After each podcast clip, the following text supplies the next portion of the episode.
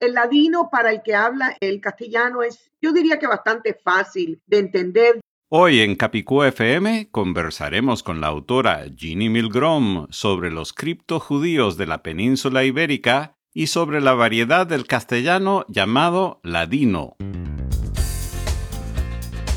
Gracias por sintonizar Capicúa FM. Gracias por sintonizar Capicúa FM. No importa que digas gracias. O gracias. No importa que digas sintonizar. O sintonizar. Zapatos. O zapatos. Efervescente. O efervescente. Es tu idioma. Es mi idioma. Es, nuestro, idioma. En Capicúa FM tratamos y aclaramos las dudas del castellano, el más hablado y más difundido de todos los idiomas españoles. Asuntos culturales. Gastronómicos. Y hasta musicales. Ahora el director de Capicúa FM, Alan Tepper. Gracias querido oyente por acompañarnos en Capicú FM, parte de la cadena Tecnotour. Te saluda Alan Tepper. Efectivamente, en el episodio 53 conversaremos con la autora Ginny Milgrom sobre los criptojudíos de la península ibérica y sobre la variedad del castellano llamado ladino. Este episodio de Capicú FM nos llega en parte por nuestros auspiciadores, el Hotel Castillo Bello Azul o Hotel Chateau Bleu en Gabletes Coralinos, Miami, Florida. Consigue un descuento especial con la clave Capicúa FM, todo pegado sin espacios, al reservar directamente con el hotel vía el sitio web castillobelloazul.com, por teléfono o en la recepción. En el restaurante Milos dentro del mismo hotel podrás disfrutar de una rica ensalada griega con queso feta importado directamente de Grecia, al igual que otros platos griegos e internacionales. Y también por la segunda edición de mi libro, La conspiración del castellano. Para más información, visita laconspiraciondelcastellano.com. Allí encontrarás la oferta para adquirirlo directamente a este servidor con el botón verde, además de los enlaces para adquirirlo vía Amazon, Apple, eBay, Google o Kobo. El lugar a visitar para ver todas estas opciones es laconspiraciondelcastellano.com. Dentro de pocos segundos conversaremos con la autora Ginny Milgrom. Hola, soy Natalia Aguilera, fotógrafa de Barcelona y me encanta oír Capicúa FM en mi iPhone. Un saludo para todos los oyentes. Querido oyente, continuamos con Capicúa FM. Damos la bienvenida a Ginny Milgrom, políglota, historiadora, autora cubana estadounidense y especialista en los criptojudíos con ascendencia ibérica. Bienvenida, Ginny, ¿cómo estás hoy? Hoy súper, Alan. Muchas gracias por tenerme aquí con, contigo para poder hablar un rato. Qué bueno, eres muy bienvenida y estoy con muchos deseos de conversar contigo. Tú y yo los dos somos autores, los dos vivimos más o menos en la misma zona del sur de la Florida desde hace muchas décadas, pero apenas ahora nos estamos conociendo por Internet y espero pronto poder hacerlo en persona también y tienes unos temas súper interesantes y muy diferentes a los míos. Así que, ¿es cierto que naciste en Cuba? Sí, yo nací en, en La Habana y nos mudamos a Miami cuando yo tenía cuatro años en 1960, la familia completa. No hagan los cálculos para ver la edad, pero ese fue el año. Ah, muy bien. En mi caso, yo soy de Connecticut, pero llevo un par de décadas aquí en el sur de la Florida, así que ya era hora que nos conociéramos y yo creo que hay que definir un par de términos para nuestros oyentes y luego comenzar a contar tu historia tan interesante y cómo llegaste a conocer a 15 abuelas y, y tantas cosas. Pero definamos, por favor, para nuestros oyentes lo que quiere decir un cripto judío. Ok, perfecto. Los criptojudíos, eh, que también se llaman conversos, eh, son los judíos que cuando eh, llegó la Inquisición a España y después a Portugal, ellos seguían practicando su fe bajo tierra o escondidos y haciendo aparentar que eran católicos.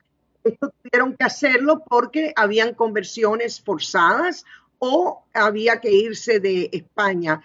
Así todo el mundo ve que la Inquisición hablan de 1492, La realidad es que las conversiones más fuertes del pueblo judío en la historia fueron en 1391, 100 años antes de la expulsión. Entonces, eh, todos aquellos que se convirtieron al catolicismo empezaron a practicar la fe judía escondidos y la Inquisición se formó porque eh, la iglesia y los reyes católicos vieron que no eran católicos sinceros. Ahí es cuando empieza la Inquisición y toda esa gente eh, que estaban bajo tierra se llaman eh, hoy día criptojudíos. En una época los historiadores le decían marranos, pero marranos para mí no es un término que, que quiero usar y hoy día personas como yo que descendemos de estos criptojudíos, vamos a decir, ya no utilizamos tanto la terminología de marrano, también le dicen conversos, nos decimos los hijos de conversos o descendientes, y el tema que usan los académicos es nuevos cristianos. Entonces estaban los viejos cristianos y los nuevos cristianos. Y otro término, el último término para eh, claridad con esto, que también se escucha mucho en hebreo, es Benei Anusim, los hijos de los forzados, que es lo que quiere decir literalmente. Así que yo me considero que soy descendiente de los conversos o los criptojudíos de, eh, que vivieron en España, Portugal durante la Inquisición española. Sí, y el término que mencionaste de marrano, creo que se pronuncia así, es una palabra muy peyorativa, ¿verdad? Porque ese es un sinónimo de un cerdo, ¿no? Correcto, y correcto. Y por eso, aunque los primeros libros escritos eh, se llaman el último marrano, el, el, marrano, eh, es algo que hoy día hemos dejado de usar hace como 25 años. Sin embargo, hay áreas en Portugal y en Brasil que siguen eh, auto identificando como marranos, pero por la mayoría de las personas a nivel mundial que son como yo, es un término que hemos dejado atrás. Por supuesto. Y como nos vas a contar, tengo entendido que tú no supiste siempre que tenías esa ascendencia. Es, es todo un descubrimiento que hiciste, ¿verdad? Correcto, que me tomó un par de décadas, correcto. Y cuéntanos cómo fue ese proceso. Ya es hora de hablar de eso y, y por supuesto promocionar los libros tuyos donde expones esas historias, pero cuéntanos cómo ocurrió todo esto. Realmente, Alan, esto empezó eh, yo siendo muy jovencita aquí en Miami, en los colegios católicos. Eh, yo eh, comencé, mis padres se mudaron para un área de Miami que se llama Coral Gables y vivimos ahí desde que yo era muy joven. yo me pusieron en el mejor colegio católico que había, Santa Teresa, que está ahí en esta zona. Y desde el principio de la edad de seis o siete años, pero chiquitica, yo me sentía rara en aquel ambiente sin poder explicarlo. Era algo que por dentro me sentía que yo no era parte de aquello, sin conocer a nada judío, pero no era parte de aquello. Y más me extrañaba que los domingos, por ejemplo, mis padres y mis abuelos nos dejaban en la iglesia al mediodía y nos recogían a la una de la tarde, porque el colegio eh, nos, nos forzaba, vamos a decir, tenías que ir a la iglesia todos los domingos. Y mis padres y abuelos no iban a la iglesia con nosotros, nos dejaban ahí y nos recogían a la una de la tarde. Nunca me pareció normal, vamos a decir, porque estaban todos los demás niños con sus familias, todo el mundo junto, y mi hermana y yo, ella me lleva cuatro años, y mi hermana y yo ahí solitas. Bueno, eso pasó toda la, mi vida completa y yo me sentía rara, pero bueno, de ahí me fui y fui a estudiar a, la Inmaculada, a la Salle. Estuve ahí en, high school, en el bachiller, cuatro años. De ahí me fui a Barry College, eh, que también es una institución católica aquí. En aquella época era solo de mujeres. Y solo en Barry College, estudiando religiones comparativas, es que pude empezar a entender lo que quizás yo había estado yéndome hacia lo que vamos a decir, más filosofías judías, se sentían para mí penetraba más a quien yo era, siempre he sido una mujer eh, religiosa y una niña religiosa y, y, rezando y todo ese tipo de cosas, pero con mucho problema desde muy jovencita con los dogmas y las creencias católicas. Pero bueno, me cansé súper jovencita con un hombre católico, tuve dos hijos no fue hasta que tuve como 28 años que ya realmente decidí que yo no podía seguir eh, en ese ambiente, vamos a decir, espiritual, que no era parte, no, yo no me sentía cómoda y empecé a investigar el judaísmo. Después de una larga trayectoria de cinco y pico, me convertí, regresé al pueblo judío y desde esa edad, obvio que el primer matrimonio no, no pudo seguir, me quedé con mis dos hijos y me volví a casar muchos años después con un hombre que siempre fue judío del área de, decir? De, de, Rusia, Ucrania, Rumanía, este tipo, un judío que nací. Hice mi vida aquí en Miami normal, una vida judía como conversa. Y hasta que se muere mi abuelita, y cuando se muere mi abuela, que inclusive había estado en la boda nuestra bajo la la jupá, donde se casan los judíos bajo el canopy. ¿Cómo se dice eso? Bueno, yo creo que la palabra jupa es una palabra hebrea y se refiere a lo que se puede llamar la tienda. O sea, es como una tela que se levanta, creo que es cuadrada, es cuadrado rectangular y tiene cuatro palos que los cuatro de los asistentes asignados sostienen en el aire. Eso lo sé porque he asistido a bodas que donde se han utilizado lo que se llama jupa. Correcto, que es, lo típico de la, de la boda judía y mi abuela estuvo ahí. Ella estuvo todo el tiempo, mi abuela materna al lado de mí mientras yo me convertía y ella siempre me decía, ay, qué peligroso lo que estás haciendo, es tan peligroso. Y yo siempre pensé que era, ella pensaba que era peligroso, vamos a decir, para mi alma, porque me iba, no estaba yendo hacia lo católico, pero después de que ella murió y muchos años después, yo creo que ella me estaba tratando de decir que era muy peligroso ser judío. Eh, obvio, el antisemitismo y todo lo que hay, yo creo que eso es lo que me estaba tratando de decir. Pero el día que muere, mi abuela me deja unos artículos, eh, eran una estrella de David en aretes, y me deja una mano de Dios que yo nunca las había visto ella me había enseñado muchas costumbres que después me di cuenta que eran costumbres judías de la cocina, como cómo cocinar, chequear eh, por los huevos que no tuvieran sangre, revisar bien los vegetales que no tuvieran insectos, todo este tipo de costumbre que ella me decía que era española de familia, pero realmente son costumbres judías. También el día que murió, que mi mamá insistió que se enterrara en horas y entonces, pero mami, por Dios, ustedes son católicos. No, no, no, no, no, esa es la costumbre nuestra. Y realmente eso de enterrar antes de las 24 horas es la, una de las costumbres más fuertes judías. Después que pasó eso, Alan, es que yo empecé, ya yo había estado practicando 8 o 9 años y ya yo me sentía, vamos a decir, realizada en mi vida judía, pero ahí es cuando yo empecé a buscar a ver si yo tenía un linaje judío, porque mis abuelos habían sido primos hermanos. Y en ningún momento eh, nadie habló abiertamente de esto, pero empecé a leer y vi que habían, y eran españoles los dos que habían llegado a Cuba en los años 20. Así que realmente empecé a ver el árbol. Mi abuelo había dejado un árbol familiar donde todos eran primos casados. Sus padres eran primos casados, los abuelos de ellos eran primos casados, sus bisabuelos eran primos casados y metían miedo a aquel árbol que realmente era como algo así circular en vez de como un árbol subiendo.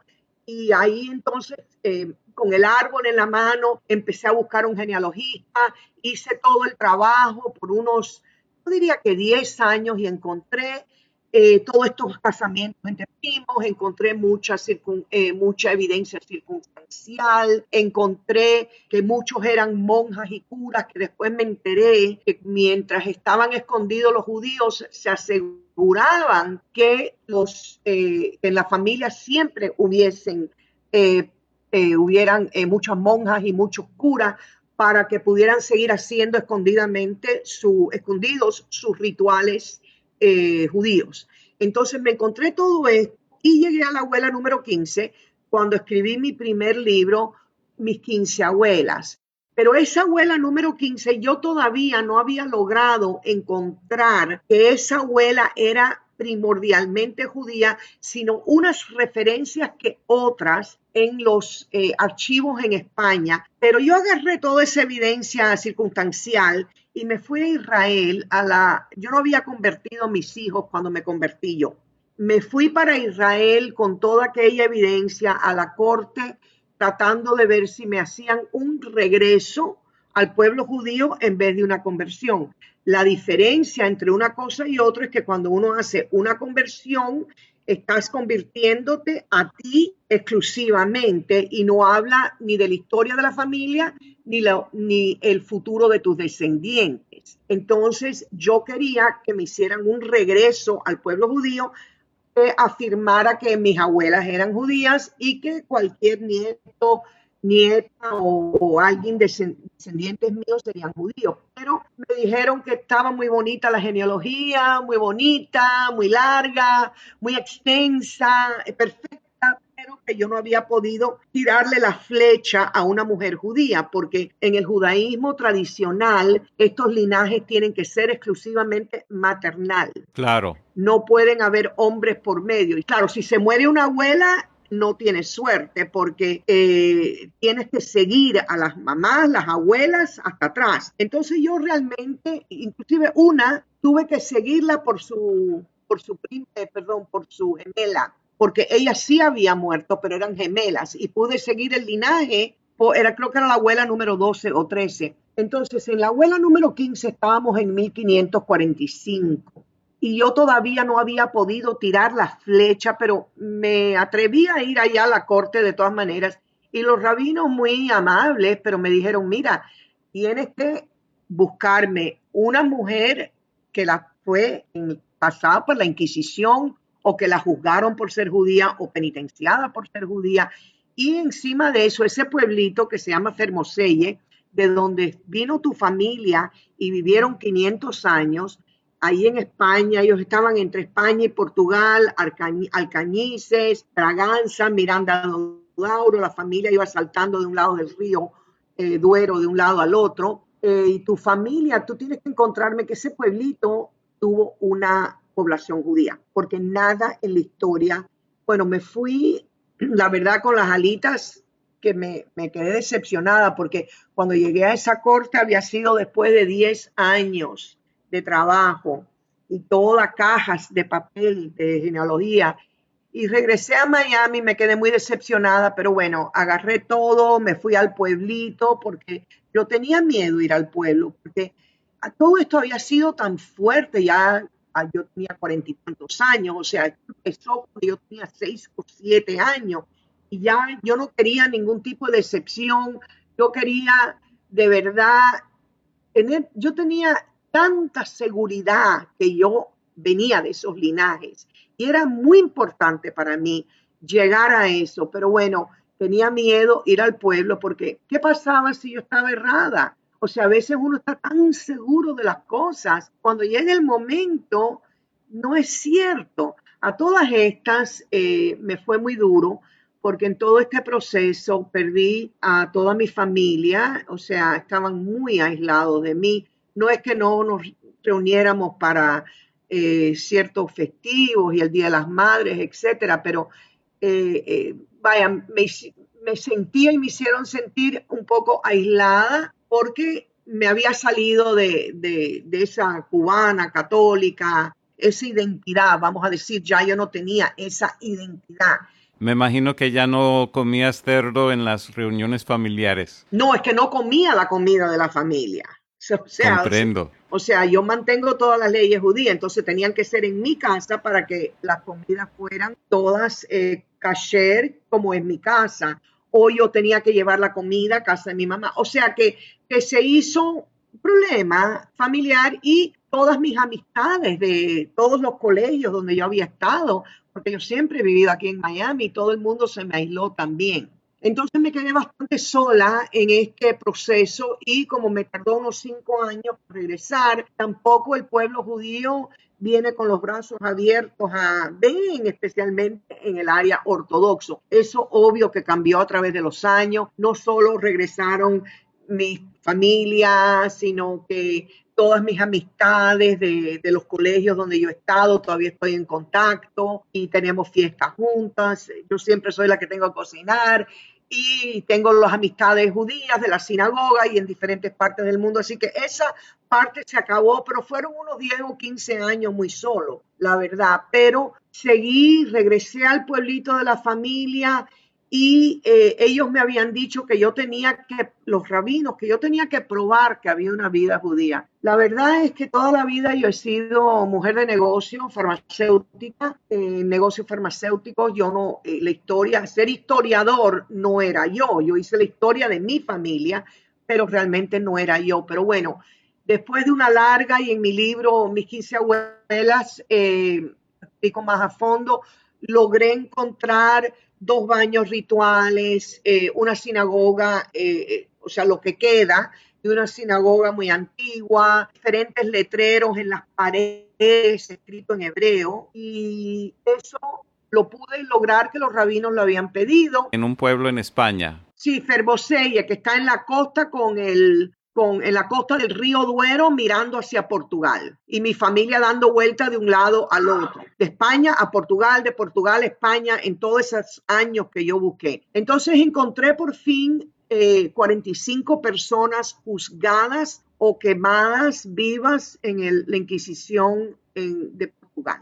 Y la verdad que eso fue un momento wow para mí porque tuve que llegar a la abuela número 22 y 1405 para lograr esa línea sin interrumpir de abuelas llegando hasta estas abuelas quemadas. Impresionante. Por mantener su fe. Inclusive en una visita que yo he hecho al archivo allá en Lisboa, y después voy a hablar de lo que estoy haciendo hoy día, me sacaron como cinco o seis de los juzgados de mis abuelas firmados por, por, el, por el inquisidor que, para que fueran quemadas en viva. Y yo toqué aquellos papeles de la firma antes que las llevaron a, a, sea, fue algo horrible por mantener la fe. Y yo creo que por mí es uno de los motivos que soy tan abierta en hablar de esto porque yo considero que esto es un día perdido en nuestra historia, que la gente no sabe, número uno, que uno todavía puede existir y número dos, que, que nos hicieron todas esas atrocidades. Pero bueno, cogí todo ese trabajo de la genealogía del pueblo,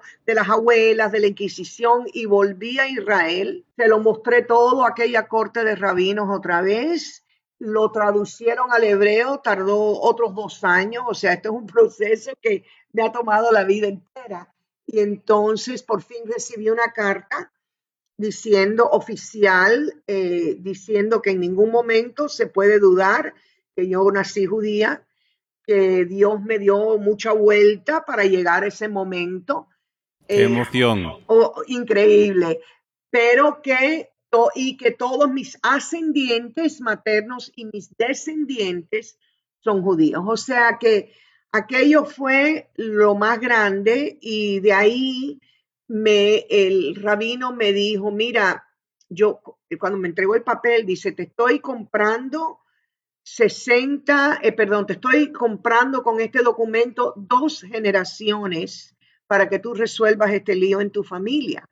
Porque si tu familia no regresa y todo este trabajo que tú has hecho no resuelves de alguna manera con tus nietos, con tu bisnieto, no resuelves esto, cuando llegue el momento que tú te mueras, van a agarrar todos esos documentos y los van a botar a la basura y, y no va a tener, te has metido toda la vida. Y en ese momento fue uno de esos que yo no estoy segura ni estaba segura que yo podía vamos a decir, influenciar, porque mi hija creció en mi casa y ella no es ni una ni la otra, y la identificación, si es algo, es católica. Mi hijo se casó con una mujer católica y tiene, eh, entiende y aprecia su ancestría judía, pero realmente no lo practican en la casa. Cuando vi que esto iba a ser un problema en mi propia familia, ahí es cuando decidí que yo tenía que hacerlo para otras familias y empecé a ser muy vocal en las redes sociales, hablando en todas partes del mundo.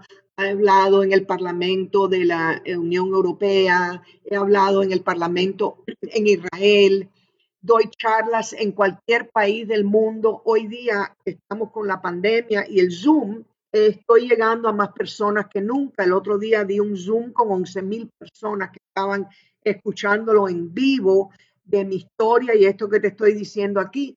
O sea que decidí que si yo no lo podía eh, resolver, yo lo iba a tratar de resolver para otros. Y realmente es lo que hago hoy día.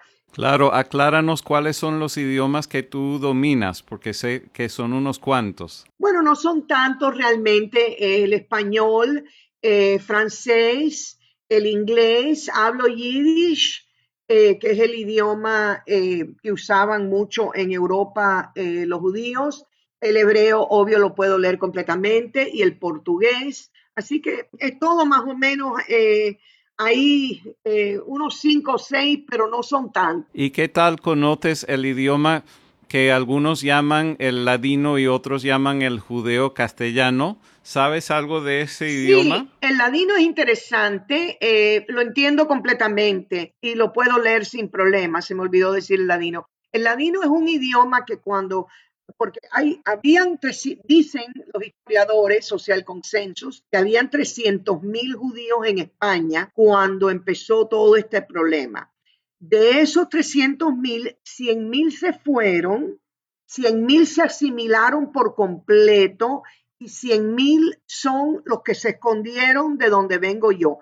Pero aquellos 100 mil que se fueron a las tierras eh, árabes, por ejemplo, y se fueron para Grecia, para Salónica, se fueron para Algeria, para Marruecos. Ellos empezaron y, tomaron un idioma que incluía el hebreo, el español y un poco de árabe. Y ahí ellos tienen este idioma y sus comidas muy ricas, muy, eh, tienen unos rezos muy especiales. Es una, es una especie de cultura muy, muy condensada y ampliamente rica no hay otra manera de explicarla, pero para nosotros eso se fue porque nos quedamos con ser católicos, vamos a decir. Y yo diría que lo más interesante para mí es que el demógrafo Sergio de la Pérgola, que vive en Israel, el más importante demógrafo judío en el mundo en este momento, dice que somos como mínimo 50 millones de personas en el mundo, especialmente en el mundo latino, que tenemos estas raíces. Y después que eh, yo estaba en la conferencia cuando el doctor de la pérgola salió con esto, em, y después hubo un estudio de ADN del pueblo hispano, uno de cada cuatro personas tiene el ADN judío, que quiere decir que hay 200 millones de hispanos con ancestros judíos. No quiere decir que tengan como yo, la abuela y la abuela y la abuela, pero que tengan este tipo de, ancestro. Así que realmente es un movimiento muy grande. Entonces, hoy día yo estoy eh, muy involucrada en ayudar a los que están aislados, o sea, en México o en Costa Rica o en Perú. Doy clases un par de veces a la semana, conseguí a alguien que diera clases, todo esto completamente voluntario. Estamos dando clases a los niños en historia judía, eh, del pueblo judío y lo más importante, yo diría que estoy involucrada desde el 2015, es en tratar de digitalizar los expedientes de la Inquisición a nivel mundial donde estén. Y tengo, eh, conseguí una empresa que, que me está haciendo el apoyo económico para hacer esto. Y ya esta semana hemos logrado ya el primer contrato eh, para empezar a digitalizar en Portugal, pero estamos mirando los porque ahí es donde está nuestra genealogía. Si no vemos y digitalizamos eso, no hay manera normalmente de hacer el trabajo que yo hice porque no todo el mundo tiene ni el tiempo, ni los recursos, ni la manera de, salir a hacerlo. Entonces, tenemos esos expedientes, están en Madrid, están en Lisboa, están en Évora, están en Islas Canarias, en Goa, India, donde hubo una inquisición portuguesa, en Ciudad México, Cartagena, Colombia y Lima, Perú. Y esa ha sido mi meta. He visitado todos estos archivos y estoy en charlas con todos ellos. Algunos están cerrados y renuentes y no hay manera, como en Islas Canarias. Y eh, no importa. Esto no quieren permitir que se digitalicen. No, para nada. Y nosotros. ¿Pero por qué no? Mira, esto es una historia muy negra, Alan.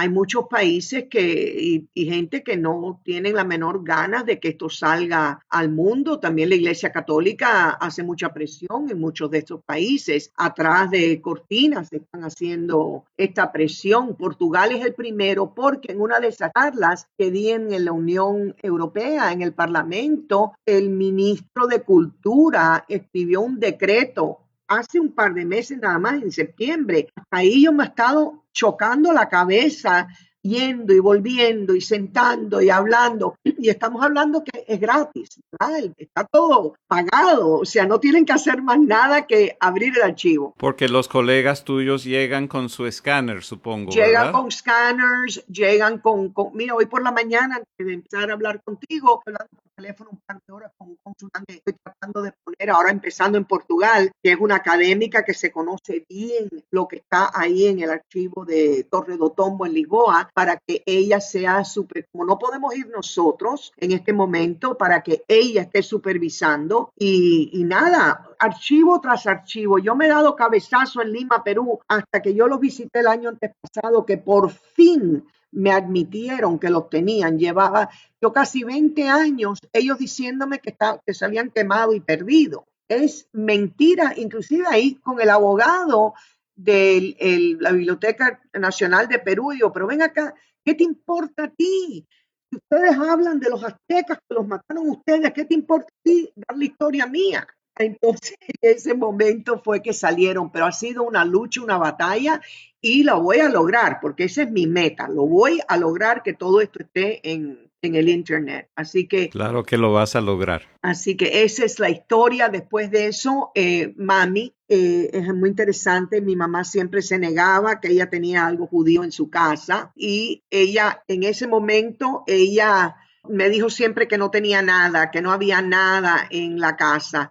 Y cuando tuve que sacarla porque le dio Alzheimer, me encontré recetas que eran escritas por las abuelas, por años y me encontré recetas claramente de la Inquisición, porque eran recetas cuando se estaban escondiendo y muy impresionante eh, lo que yo me encontré en casa de mi mamá y también me encontré los originales de muchos de los documentos que yo tuve que pagar en España un genealogista para encontrar. Así que eso, ahí escribí el libro, las recetas de mis 15 abuelas. Yo he escrito varios libros. Eh, mis 15 abuelas en inglés My 15 Grandmothers, eh, cómo encontré a mis 15 abuelas, que está en inglés y en español.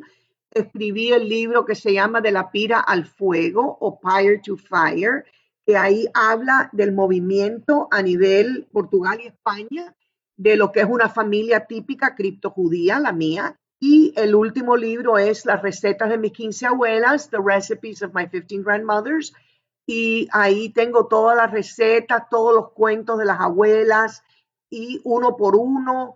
Eh, ese libro sí, el año pasado cuando salió, en, una semana fue el libro eh, número tres en el mundo y llegó a ser el número uno en recetas eh, Así que nada, estoy en eso, documentando, documentando el día entero. Qué bueno, y, y te pregunto, hablando del ladino o el judeo castellano, ¿puedes recordar alguna palabra llamativa para nuestros oyentes, que obviamente será tal vez una palabra antigua o pronunciada de otra manera o con otro sentido, con otro contexto a lo que decimos hoy en día? A mí la que más me ha impresionado del ladino es que nosotros cuando hablamos de Dios es eh, con una S, o sea, hablamos de Dios. Y en ladino es el Dios. D-I-O, sin la S. ¿Por qué? Ah, como del verbo dar. Correcto, porque el dio eh, pensaban que si ponemos S al final, estamos hablando como si Dios fuera en plural, o sea, que está eh, las tres versiones de Dios, Jesucristo, y, o sea, entonces quisieron quitar para que no hubiese confusión, como si fuera plural, y entonces en vez de decir Dios, es el Dios ah, qué interesante. Sí, eso para mí realmente es algo que me ha llamado mucho la atención. El ladino para el que habla el castellano es, yo diría que bastante fácil de entender. Yo nunca lo he estudiado formalmente, pero entiendo los cantos. Hay muchas bellas cantantes en el mundo. Una aquí en Miami, Susana Bejar, que canta exquisita, cada rato tiene conciertos. Justo te iba a hablar de ella, a quien he invitado a Capicúa FM, pero todavía no ha venido. Pero recuerdo haber escuchado en una canción de ella en ladino, creo que es una palabra de Hanukkah, pero hablan de, la palabra es candelas en lugar de lo que hoy en día llamamos velas. Correcto, las candelillas. Y es un canto muy bonito de Hanukkah, que es las siete candelillas, las seis candelillas, muy lindo. También hay otra cantante que es muy buena amiga mía, que está en Buenos Aires, muy bien, también hace conciertos en todas partes, se llama Liliana Benveniste. Ellos tienen también radio, S. Farad, y ella es increíble cantante, Susana, o sea, tenemos, hay otra que vive en Marruecos, eh, que se llama Vanessa Paloma. Hay varias de estas, pero excelentes cantantes. Si logras que Susana esté en tu programa, sería un éxito, porque es maravillosa. Así es. Y hablando de nuevo de esa palabra, candelas en lugar de velas, por supuesto, los que hemos tenido expuesto alguna vez a la música de Celia Cruz, que es de tu país natal, de Cuba, pues hoy en día solemos utilizar la palabra candela de una forma como conectada pero diferente, ¿verdad? Correcto, correcto. No, es interesantísimo. El, el ladino es un idioma muy, muy bien rico, la verdad. tiene su, su fuerza, es un idioma fuerte, yo así siempre lo he visto. Eh, realmente en mi casa, lo que hablaban mis abuelos siempre cuando yo era chiquita, yo pensé que era ladino, pero estaban hablando mirandés. ¿Conoces el idioma? No, repite el nombre. Mirandés. No, no conozco ese idioma. Bueno, eh, mirandés es el segundo idioma de Portugal, eh, pero solo lo hablan en el mundo unas 15 mil personas. Y es un idioma que empezó al lado del río Duero. Habían muchos que estaban hablando este idioma. Yo me imagino que muchos de los criptos judíos lo tienen que haber estado hablando porque esa zona que le dicen la raya en España y Portugal, para arriba y para abajo del río Duero, que es la la frontera eh, natural, ellos, eh, los judíos iban de un lado para otro, de un lado para otro, ya sea en contrabando o ellos mismos con las familias y lograban, eh, lo que siempre estaban eran hablando este mirandés y cuando yo era chiquita es lo que hablaban mis abuelos en la casa.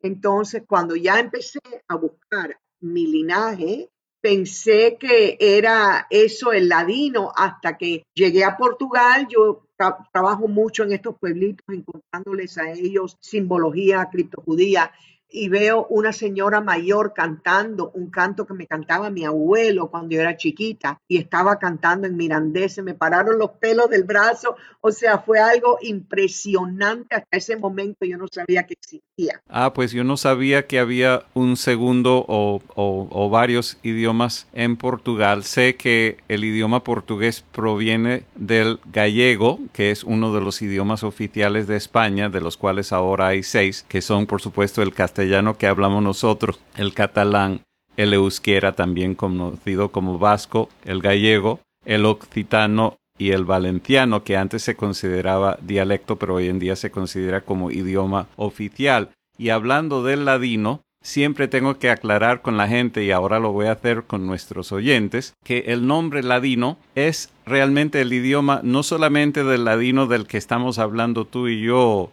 Gini, sino también es el nombre de otro idioma que no tiene ninguna relación, que es uno de los idiomas oficiales de Italia, porque en Italia también hay muchos idiomas nativos de lo que hoy en día es Italia, y ese ladino es totalmente diferente al ladino del que estamos hablando tú y yo, pero los dos se llaman legítimamente ladino. No lo sabía. El, judío español está tratando de eh, tener una, revivirlo he visto muchas clases que se están dando en Internet eh, y realmente el, que tiene interés debe de, mantener este idioma eh, vivo porque es muy especial. La verdad que es un idioma muy especial. Lo que sí quería agregar a, a la historia que les hice antes es cuando terminé de encontrar toda la genealogía de mi abuela materna, ahí, como, como este sentido mío había sido tan fuerte desde tan chiquita, decidí empezar a hacer las genealogías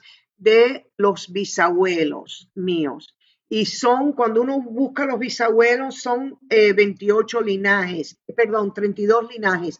En cada generación se duplica. Tienes dos abuelos, cuatro bisabuelos, ocho tatarabuelos, o sea, se va duplicando, triplicando y al final hay millones de personas. Pero de los 32, yo encontré por parte de mami y por parte de papi que 28 de los linajes iban a los criptojudíos. Entonces, por parte de mami o papi, pasaron por mi familia directa, pasaron por la Inquisición de Cádiz, de Sevilla, de Lisboa, de Coimbra, de Islas Canarias y cuando se escaparon al mundo nuevo pasaron por la Inquisición de Cartagena, Colombia. Los cuatro linajes que no he encontrado son que regresan a Francia. Y eso es muy importante porque muchas personas me preguntan cuando les llegan los resultados del ADN, me preguntan que si, que por qué se han encontrado esos linajes franceses.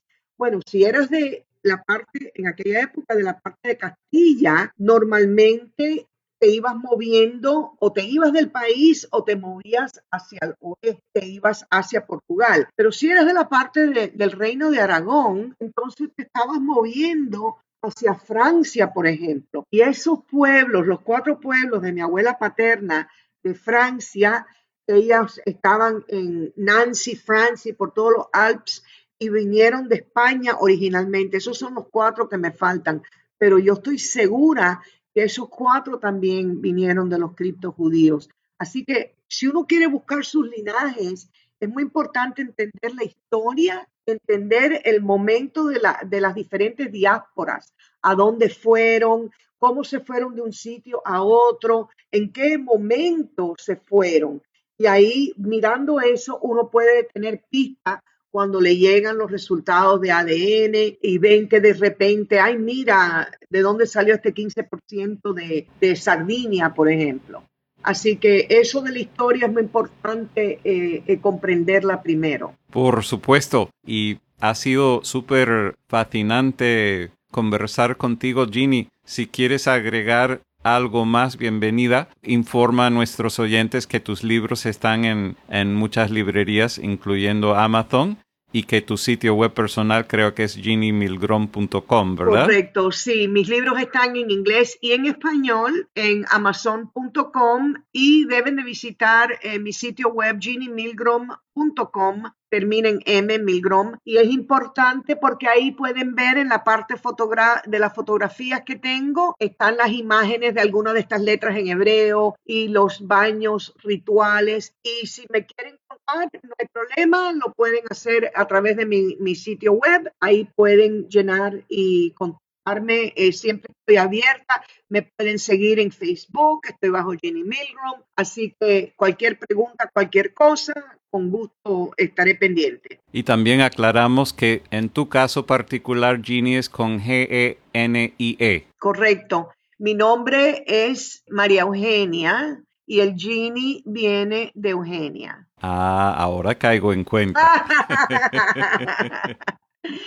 Pues a lo mejor en algún momento te llamaré Eugenia entonces. Sí. O María Eugenia. María Eugenia. Pero realmente yo misma me cambié el nombre cuando tenía 11 años porque nunca me gustó. Llegué a la casa un día y le dije a mis padres que de aquí en adelante me tenían que decir Ginny. Ah, pues está claro. Y de todas maneras, así figuras en tus libros y en tu sitio web. Así que así vamos a tener que estar buscándote siempre. Perfecto. Ha sido un gran placer, Alan, la verdad. Y esperamos seguir contándote en el futuro futuro cómo nos van con estas digitaciones. Sí, siempre serás bienvenida aquí en Capicúa FM. Muchas gracias. Sonríe, querido oyente. Estás escuchando Capicúa FM en tu Android, iPhone o capicuafm.com. Después de terminar la conversación con Ginny, descubrí que la palabra linaje que tanto mencionamos hoy llegó a ser prestada al idioma castellano tanto del catalán como del occitano. Querido oyente, si hablas alguno de estos dos idiomas reconocidos como oficiales en España,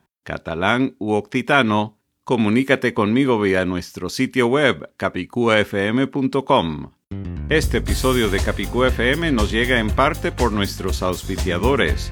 El Hotel Castillo Bello Azul o Hotel Chateau Bleu. En Cabletes Coralinos, Miami, Florida, consigue un descuento especial con la clave Capicú FM, todo pegado sin espacios, al reservar directamente con el hotel vía el sitio web castillobelloazul.com, por teléfono o en la recepción. En el restaurante Milos, dentro del mismo hotel, podrás disfrutar de una rica ensalada griega con queso feta importado directamente de Grecia al igual que otros platos griegos e internacionales. Y también por la segunda edición de mi libro, La conspiración del castellano. Para más información visita laconspiraciondelcastellano.com. Allí encontrarás la oferta para adquirirlo directamente a este servidor con el botón verde o los enlaces para adquirirlo vía Amazon, Apple, eBay, Google o Kobo. El lugar a visitar para ver todas estas opciones es laconspiraciondelcastellano.com. Hasta el próximo episodio de Capicúa FM, soy Alan Tepper. Viva el castellano. Viva la diversidad lingüística española, ahora con por lo menos seis idiomas oficiales. Castellano, catalán, euskera, gallego, occitano y valenciano. Abajo con el encubrimiento.